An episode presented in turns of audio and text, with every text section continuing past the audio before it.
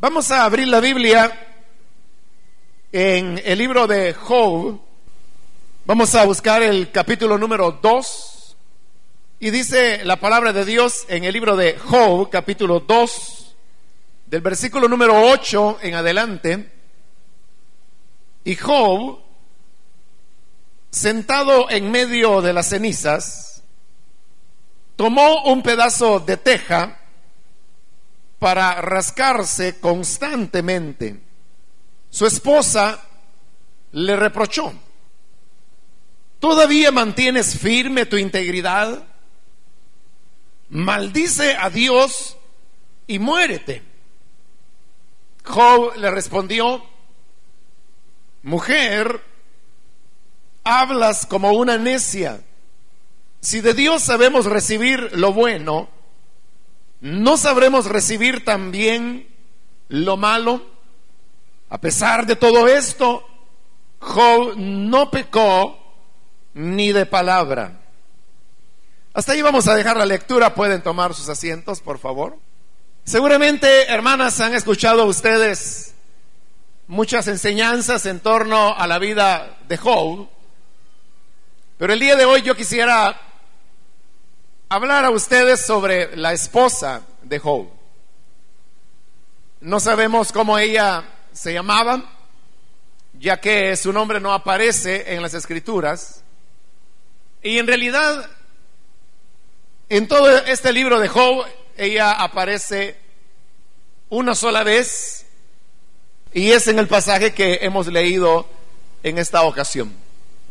Siempre la esposa de Job se la ha presentado como la, el, personaje oscuro o el personaje malo de esta historia que la palabra del Señor nos presenta. Y también se ha visto a la esposa de Job como un elemento más en esa cadena de desgracias que sobrevinieron a Job. Es decir, que sobre todas las desgracias que ya le habían venido a Job, finalmente él tiene estas palabras que hemos leído de parte de su esposa, lo cual se veía como la, la culminación de todo el esfuerzo que Satanás podía hacer para tratar de derribar la fe y sobre todo la integridad que Job había mostrado hasta ese momento. Ahora, todo, todo esto que he mencionado tiene una buena dosis de verdad, pero también creo, hermanas, que cuando uno se coloca en la posición de la mujer, de la esposa de Job, y trata de ver las cosas desde la perspectiva de ella, veremos que en realidad la, reacción de la esposa de Job fue una reacción muy, muy natural, muy humana. Y creo que en general eh, cualquier persona hubiese reaccionado como ella reaccionó. Mencionemos de una manera breve cuáles fueron las condiciones que llevaron a la esposa de Job a expresarse de la manera que hoy lo hemos leído. En primer lugar, una de las primeras desgracias que sucedieron dentro de la familia y que no le sucedió solamente a Job, sino que le sucedió también a la esposa de Job, fue la pérdida de sus diez hijos. Porque la esposa de Job le había dado a luz diez hijos a Job. Es verdad que Job era el padre de ellos, pero no hay que olvidar que la esposa de Job era la madre de esos diez hijos. Ella les había llevado en su vientre, ella les había dado a luz, ella había amamantado a cada uno de esos diez hijos, ella se había dedicado a cuidar, orientar, a estos niños y niñas porque había tanto hombres como mujeres dentro de eh, ese grupo de 10 hijos e hijas que habían tenido Job y su esposa.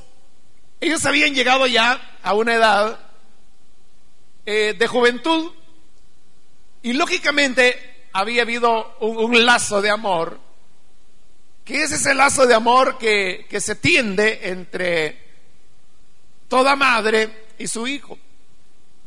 Desde el momento en que la mujer lleva ya en su vientre a un bebé que en ese momento ni sabe si será hombre o si será mujer, si será niño o si será niña, se, establece ya un lazo eh, emocional, de amor. Y yo creo que cualquier mujer que pierde un hijo o pierde una hija, esto resulta ser un dolor bastante grande. Pero mucho más grande es cuando se pierden 10 hijos y se pierden en un mismo día, quedándose sin ningún hijo.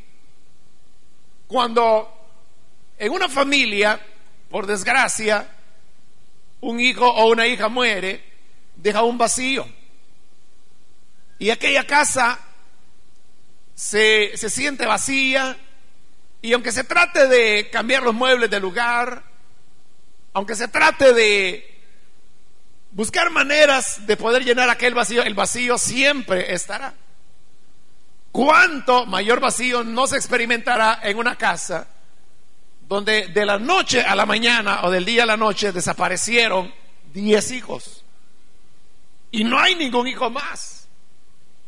Lógicamente, como el personaje central del libro es Job, nos enfocamos en él, en el dolor que él pudo experimentar. Pero no nos enfocamos en el dolor que la madre de estos diez muchachos y muchachas sintió, y esa era la esposa de Job. Ese fue un primer elemento que le provocó a ella suficiente dolor como para expresarse de la manera como lo hizo. No estoy tratando de dar a entender que estuvo bien o que se justifica lo que la esposa de Job dijo. Yo creo que no se justifica. Y creo que las palabras pacientes que Job le respondió a su esposa son atinadas, son correctas. Pero lo que estoy tratando de decir es que siempre detrás de cada acción de las personas, siempre hay alguna razón, una o varias razones. Y es muy fácil cuando uno emite un juicio sobre una acción o un comportamiento o una palabra en particular. Es fácil, digo, emitir juicios o incluso condenar a una persona sin tener en cuenta toda la, serie de elementos que condujeron a esa persona a hacer o decir lo que hizo. Repito, no es que esa historia de eventos justifique, pero lo que estoy diciendo es que explica por qué la persona hizo lo que hizo, aunque lo que haya hecho o dicho haya estado mal. Pero hay una explicación. Y eso es lo que estoy tratando de hacer ver, que, había elementos que condujeron a la esposa de Job a actuar como actuó. No porque ella fuera una mujer mala, no porque ella estuviese endiablada, sino que simple y sencillamente porque era un ser humano, era mujer, y sobre ella estaba recayendo todas estas dificultades. A la pérdida de sus diez hijos, también se suma un segundo elemento, y es que así como en un día ellos habían perdido a sus hijos, también en un día ellos perdieron todas las propiedades, ganado, esclavos, siervos que habían tenido y que en realidad la, vida o la familia, el hogar de Job y de su esposa y de sus hijos, había sido el hogar de una familia adinerada. Ellos eran ricos. Pero de la noche a la mañana lo pierden todo. y lo, y lo pierden de manera trágica, dramática, inexplicable, como se narra en el capítulo primero de este libro. Eso es algo que también impacta la vida de las personas. Cuando alguien simplemente le mandan a llamar y le dice, mire, hasta el 30 de abril usted va a, trabajar. Y hoy pues es uno de mayo ya. Y entonces eh, ahora usted se desayunó con la noticia que ya no tiene trabajo. Eso impacta, golpea. Sin embargo, eso no significa que usted se haya quedado sin nada. Pero el problema es que en el caso de Job y de la esposa de Job, ellos lo perdieron absolutamente todo. Todo lo que era los medios a través de los cuales ellos habían subsistido. Las pérdidas materiales provocan un impacto, aunque sea, hermanos, una cantidad de, dinero, que quizá no es una gran cantidad, pero accidentalmente usted la perdió. Se le cayó de la bolsa o algo ocurrió. Eh, eh, es algo que de alguna manera se sienten. Y a uno no le queda más remedio que decir, bueno, quiera Dios que si se me cayó el dinero, ojalá que lo encuentre una persona que lo necesite más que yo. Como una especie de consuelo, porque ¿qué va a hacer? Pero la esposa de Job ahora lo había perdido todo. Pero a ese segundo elemento se suma un tercer elemento más, y es el de poder ver la, impotencia total de su esposo. En una época y en una cultura en donde todas las acciones eh, laborales, económicas, giraban en torno al hombre. Pero sucede que este hombre, que es su esposo, ahora se ha quedado sin medios para la subsistencia, pero además ha perdido su salud porque una afección de la piel, una sarna, le ha cubierto desde la coronilla de la cabeza hasta la planta de los pies. Y como leíamos ahí, el único consuelo de Job era el tomar un pedazo de teja y con eso rascarse constantemente. En una época cuando la mujer era muy dependiente del hombre, ver a su esposo en ese estado calamitoso, sentado en ceniza y en una impotencia total, lógicamente ella experimentó una, una soledad al ver que quien había sido eh, eh, el centro, el pilar de aquella familia, de repente había desaparecido.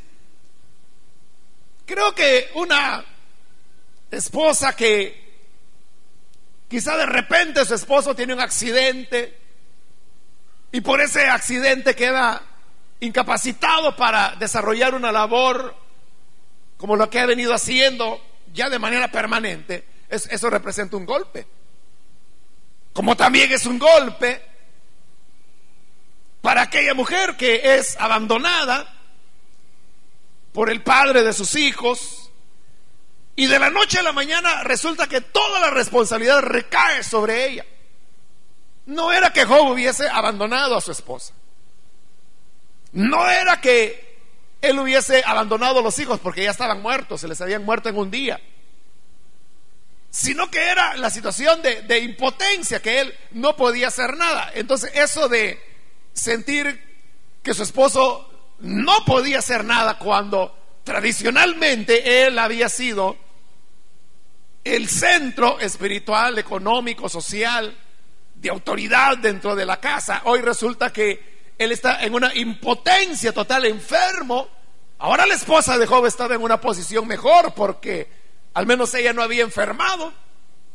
Y eso la hacía sentirse dependiente de alguien que en ese momento se mostraba como inútil. Pero todavía hay otro elemento más, y este es el más importante de todos. Y es que la esposa de Job no tenía nada que ver en todo lo que ahora estaba sucediendo. Porque todos los personajes que aparecerán en el libro de Job, todos tenían algún tipo de relación, directa o indirecta, central o periférica, pero todos tenían alguna relación en torno al drama espiritual que allí se estaba librando. Podríamos decir que esencialmente lo que estaba sucediendo era un trato de Dios con Job. No me he dado la tarea de contar toda la historia de Job porque estoy dando ya por sentado que usted conoce muy bien la historia. Pero el hecho es que era un trato de Dios con Job, como se va a ver ya casi al final del libro cuando se ve que lo que Dios quería era mover a Job a una posición más humilde y de mayor dependencia de él, donde Job no se sintiera satisfecho de su integridad que la tenía, sino que comprendiese que a pesar de su integridad, él siempre necesitaba reconocer a Dios como el Señor y quien hace como Él quiere en el cielo y en la tierra. Pero ese era un trato de Dios con Job. ¿Qué tenía que ver la esposa con eso? Oiga, si el, si el mismo Job, que era con quien Dios estaba tratando, él no entendía lo que estaba pasando. En este mismo libro vemos cómo Job habrá de decir, Quisiera que Dios fuera hombre para yo poder ir y reclamarle a Dios, porque Job no comprendía por qué ocurría lo que sucedía. Menos lo iba a entender la esposa de Job, que no tenía nada que ver en el asunto. Si ella era alguien que estaba padeciendo el dolor de la pérdida de sus hijos, de los bienes materiales, de ver a su esposo impotente, en un asunto en el cual ella no tenía nada que ver. Es decir, que ella estaba ajena totalmente a la situación y eso, porque el trato, como digo, era, era con Job. Los amigos de Job que llegan a discutir, llegan a discutir para tratar de mover a Job, por lo menos desde la perspectiva de cada uno de ellos, a una comprensión de una necesidad que Job tiene de arrepentirse, la cual Job va a rechazar todo el tiempo hasta que es Dios finalmente quien le hace ver a Job que no le queda más que reconocer que Dios es el Señor, que Él siempre tiene la razón y que Él hace lo que quiere hacer. Pero esa lección era para Job, no era para la esposa de Job. Entonces, ella era, eh, hermanos, y, perdón, hermanas, como una víctima algo en lo cual ella no tenía ni parte ni suerte. Eso es algo así como en la guerra. Y usted sabe que en toda guerra, normalmente quienes salen más afectados es la población civil. Porque los combatientes, como son combatientes, tienen manera de defenderse. Pero la población civil no. Pero este es el punto. La población civil no tiene nada que ver en el tema. O sea, si ellos no están ni de un bando ni en el otro, ellos no están armados, por eso se le llama población civil, pero es la gente que más sufre, la que más muere en cualquier guerra, en cualquier guerra. Es la población civil la, la que más sufre, pero ellos no tienen nada que ver, nada que ver en lo que está sucediendo. Entonces son como las víctimas injustas y que también se quedan sin comprender porque dicen, eh, ¿por qué tenemos que irnos de nuestra casa? ¿Y por qué nos van a matar si no tenemos nada que ver? ¿O por qué bombardearon y destruyeron todo lo que teníamos? ¿Por qué vinieron a matar el ganado si no tenemos nada que ver? no comprenden. En la misma posición se encontraba la esposa de Job. No entendía porque no, no era con ella directamente el trato. Pero además, y aquí viene ya que, que, de esto que acabo de mencionar, y es que ella era una, una víctima, y como víctima no comprendía plenamente lo que sucedía. A eso derivaba en otra situación. Y es que la colocaba ella en una posición donde al no comprender lo que estaba pasando, su fe llegaba a una contradicción. Porque ella había conocido a Dios como un Dios bueno, justo, verdadero, misericordioso, que al que anda rectamente le bendice, que castiga al malo pero recompensa al bueno. Pero hoy sucede que todo lo contrario ha sucedido. Y sumado a todos los dolores que he mencionado, ella llega entonces a, una situación en la cual se comienza a preguntar, bueno, y entonces, Dios, ¿para qué existe? ¿O dónde está ese Dios? ¿Es realmente Dios bueno o no? Al pensar en todas estas cosas, es donde ella llega a la conclusión que no valió la pena servir a Dios. Como le digo, es una mala conclusión, pero que se entiende, que se comprende. Si es que hay una diferencia, hermanos o hermanas, entre, como le diría, disimular el pecado y comprender. Porque uno puede comprender por qué una persona llegó a cometer una falta. Pero el comprenderla nos debe llevar a tratar a esa persona con misericordia, aunque no aprobemos lo que esa persona hizo. Cuando aquella mujer que fue sorprendida en adulterio la llevaron delante del Señor, yo le aseguro que no fue que un día la mujer iba caminando por la calle y de repente le cayó la idea y dijo, ay, ya sé, me voy a convertir en adúltera. ¿Con quién adultera? Este está bueno. Y se fue y le encontraron en el acto mismo de adulterio con él. No fue así. Atrás de eso debía existir toda una historia. No sabemos cuáles eran esas historias, pero lo que sí le digo es que si supiésemos esa historia cualquiera fuera, uno diría, ah, ahora comprendo por qué esta mujer llegó a lo que llegó, igual que el caso de la mujer samaritana, que había tenido sucesivas parejas y en todas había fracasado. Cuando el Señor la encuentra, estaba ya con el marido número 6. Entonces, ¿pero qué, qué, llevó a esta mujer? No fue que cuando ella tenía 14 años digo, ya, sé qué voy a hacer en la vida, voy a ser una gran loca.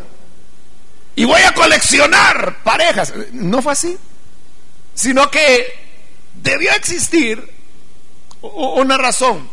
Hay, un canto cristiano que salió hace algunos años, quizás unos cinco años, algo así. No sé cómo se llama en realidad. Pero este canto, y tampoco recuerdo, más bien no sé quién, quiénes lo cantan, pero este canto lo que hace es que relata la historia de la mujer samaritana, pero la relata desde que era niña.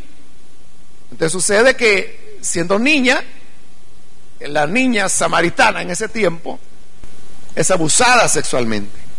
Y al crecer un poco, buscando el amor, cree en la promesa de quien fue su primer marido, para darse cuenta después que él solamente se estaba burlando.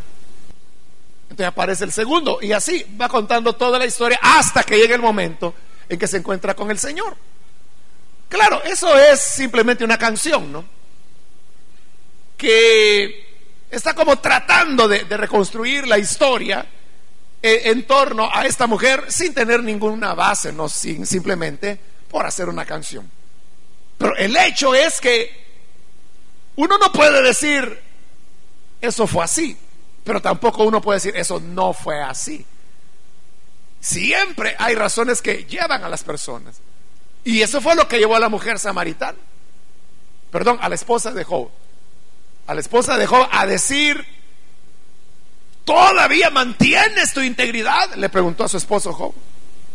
Porque dentro de la lógica de ella era, bueno, nosotros vivimos en rectitud, amamos a Dios. Si es que íntegro no solamente era Job, ella también era íntegra. Pero ella había desarrollado una lógica que, que, en el fondo es la lógica que todos nosotros tenemos. Y es que si andamos en integridad, Dios nos tiene que bendecir. Y que si andamos en integridad, ¿por qué? Las cosas nos van a ir mal. ¿Por qué? Ahí es donde comienza esa serie de razonamientos que también aparece en la Biblia, sobre todo en el libro de los Salmos, cuando habla de que al malo le va bien y entonces el bueno siente envidia del malo, porque dice, bueno, este es malo y le va bien, yo soy bueno y me va mal, entonces mejor me voy a hacer malo para disfrutar de la maldad y para que me vaya bien. En el fondo, nosotros tenemos esa misma lógica. Por lo tanto, no acusemos a la esposa de Job de reaccionar como reaccionó. El problema es que nosotros ya sabemos el final de la historia de Job. Pero ubíquese usted aquí en este momento.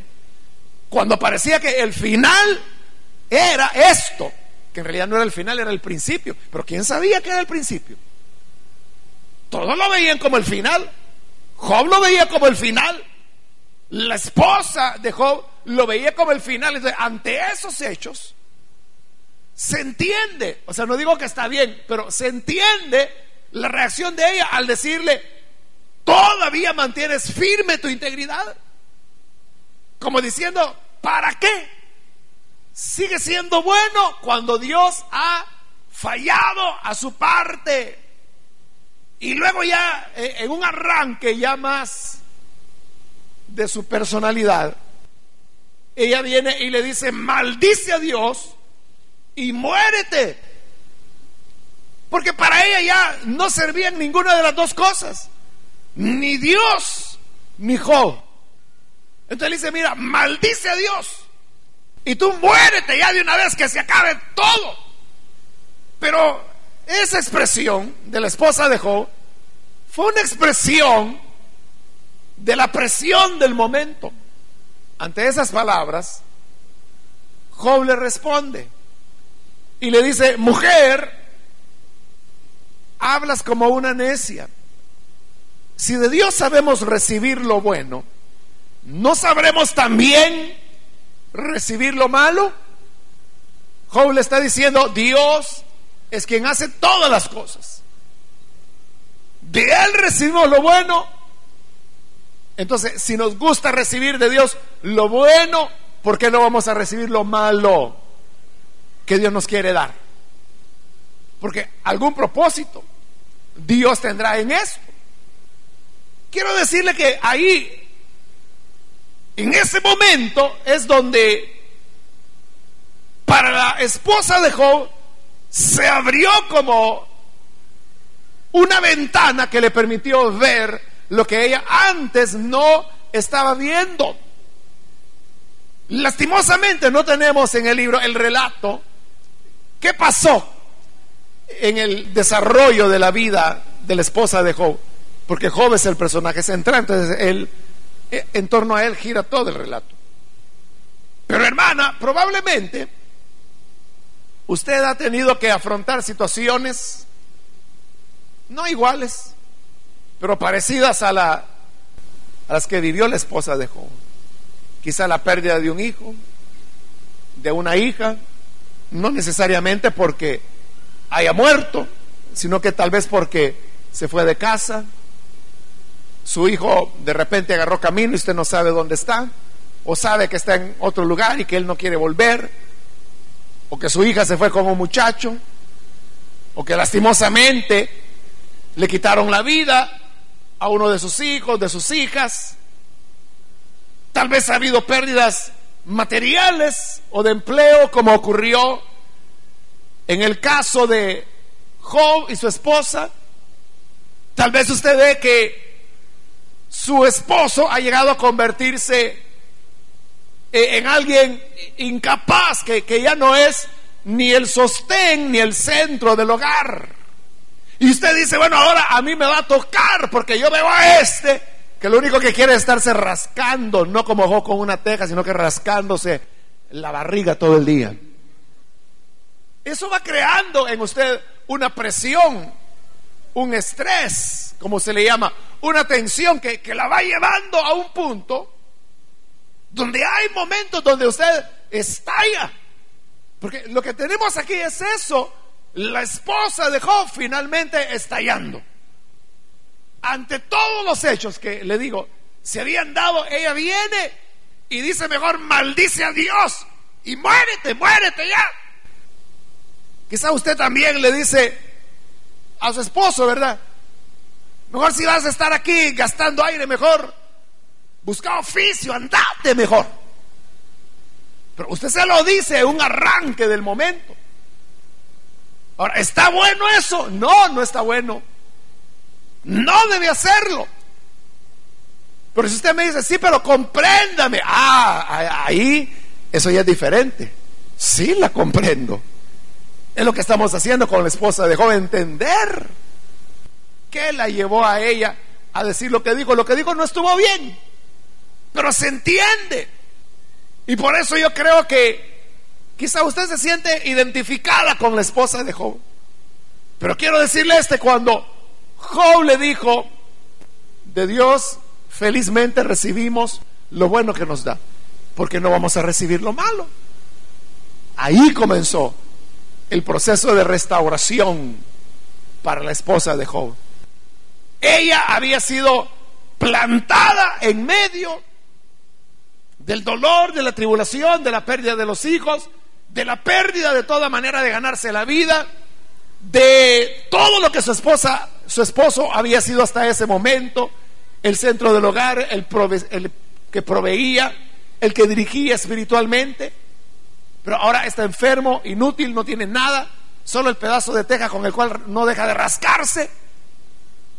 Pero ante esa situación, ahora viene las palabras que comienzan a ayudarla a ella a, darse cuenta que aún en medio de situaciones tan difíciles, ahí plantada, ella puede florecer aún. Entonces, eh, el mensaje para la esposa dejó, era como decirle, mujer, florece ahí en el lugar donde fuiste plantada, ahí en medio de la situación en la cual te encuentres, puedes florecer. Y como le digo, no sabemos qué más sucedió porque no se vuelve a mencionar a la esposa de Job. Lo único que sabemos es que al final del libro de Job, cuando ya Dios ha perdonado a Job, lo ha restablecido, le ha vuelto a bendecir, dice que llegó a tener 17 hijos más, 14 varones y tres mujeres, tres niñas que dice que eran las más lindas que había sobre la tierra. Lo cual significa que la esposa de Job también estaba ahí. Y que Dios la hizo fructífera y que la bendijo. Es decir, que ella floreció en medio de las dificultades. Por eso, mujer, no importa cuál es tu situación, o quizás no es una, sino que son muchas, como en el caso de la esposa de Job, y eso te lleva a sentirte frustrada. Quizás a veces dices cosas que las acabas de decir y ya te sientes mal y dices, no, no debía haber dicho esto. ¿Crees que la vida ha sido injusta? ¿Crees que Dios mismo ha sido injusto? o que Dios no, no, ha escuchado tu voz. Pero en medio de la dificultad, en medio de las limitaciones, en medio de todo lo que se vive, tú puedes florecer. Y uno florece cuando comienza a reflexionar que en todas las cosas siempre Dios tiene un propósito. Por eso es que antes de la lectura, yo dije que, que Dios siempre tiene un propósito. Que lo desconozcamos, ese es otro asunto. Porque si alguien dice, yo no sé cuál es el propósito que Dios tiene conmigo, no importa que tú no lo sepas, lo importante es que Dios tiene un propósito. Y como Él es el que maneja las cosas, te llevará a alcanzar ese propósito en su tiempo.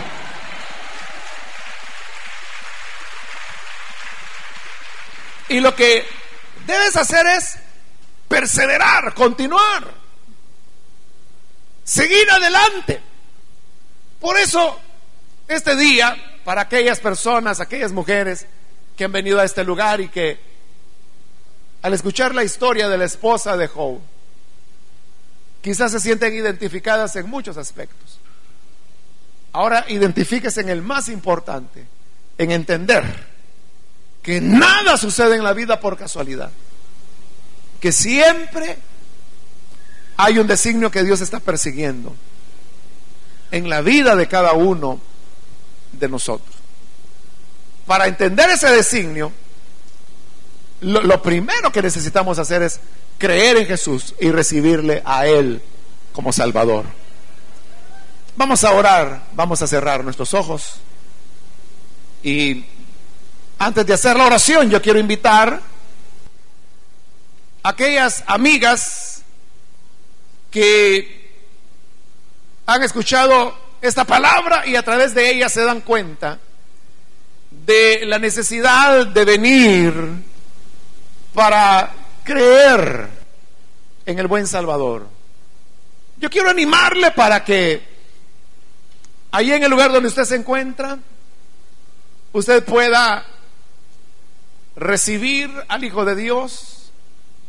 Y para hacerlo le voy a rogar que por favor se ponga en pie ahí en el lugar donde se encuentra y con todo gusto nosotros vamos a orar por usted. Si usted se ha visto sumergida e-, en luchas, en dificultades económicas, quizá ha perdido un hijo o una hija, ya sea que se lo arrebató la violencia o ya sea que decidieron seguir su propio camino abandonándole, usted sabe que están cometiendo un grave error, que un día les irá mal, mucho les aconsejó usted, pero no le oyeron, a veces sucede.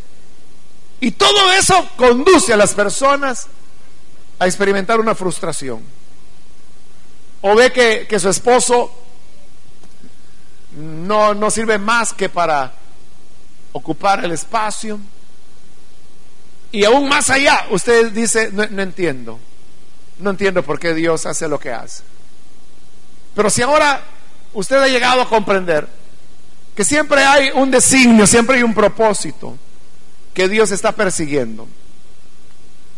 Hoy es el día para que usted pueda venir al Señor recibirle como Salvador y que así todas las cosas redunden en su salvación. Invito entonces a cualquier amiga que necesita creer en el Hijo de Dios, le invito para que en el lugar donde está se ponga en pie para que podamos orar por usted. Puede venir hoy con toda confianza. Dios siempre tiene una respuesta y una salida para cada dificultad que nosotros vivimos o atravesamos. ¿Necesita venir y creer en el buen Salvador? Póngase en pie. Queremos orar por usted.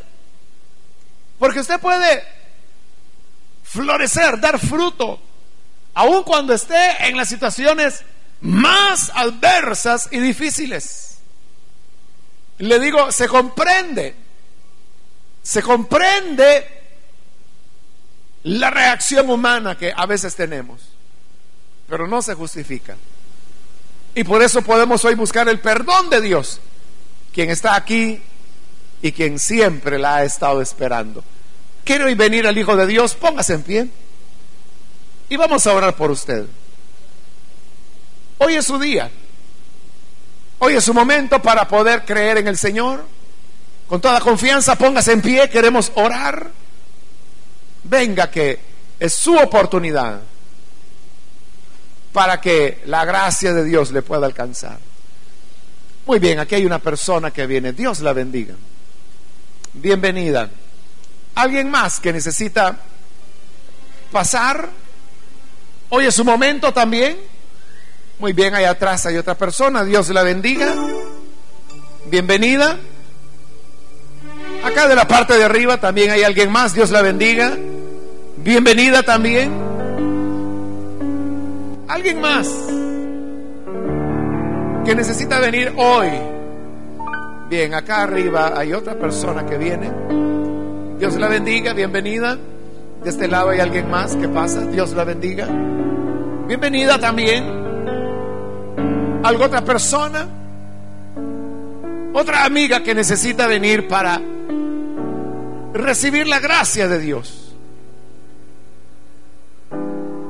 El Señor siempre se mostrará misericordioso, paciente con usted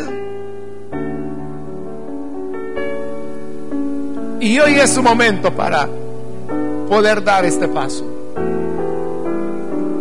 ¿Hay alguna otra persona? ¿Otra amiga que necesita venir? Póngase en pie en el lugar donde se encuentra. Y vamos a orar por usted.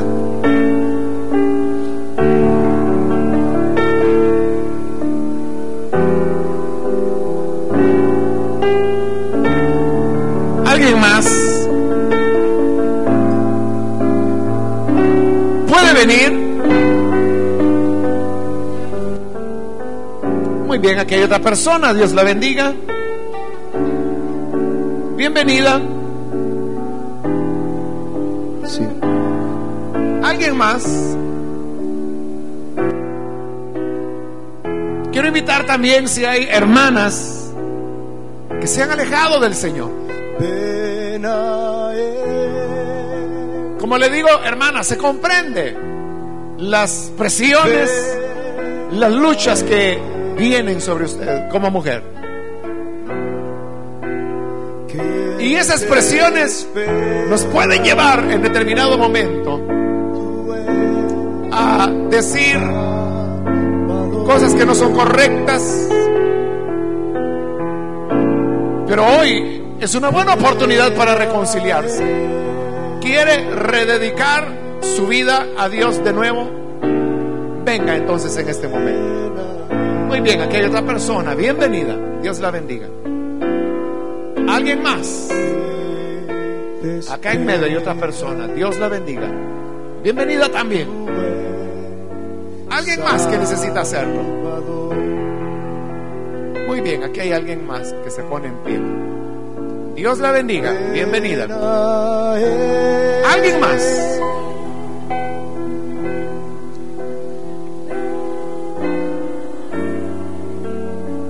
Bien, de este lado hay otra persona. Dios la bendiga, bienvenida. Aquí arriba también hay alguien más que pasa, bienvenida. De este lado también hay alguien más, bienvenida, Dios la bendiga. Y aquí de este lado hay una joven también, Dios la bendiga. Bienvenida.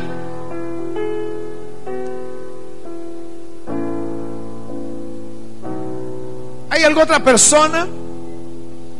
Señor amado, te agradecemos por las personas que están aquí adelante. Gracias por cada una de estas mujeres que vienen reconociendo, Señor, tu gracia, tu bondad. Padre, quiero pedirte que a cada una de ellas les perdones, les restaures y que puedan llevar fruto aún en medio de la situación más adversa. Te ruego por las televidentes, las que oyen por las emisoras de radio. Llega, Señor, a cada una de ellas. Y te ruego en el nombre de Jesús que tú puedas, Padre, magnificar tu nombre, bendecir a cada persona, cada hermana. Señor Jesucristo, todo esto lo rogamos por tu Hijo amado. Amén.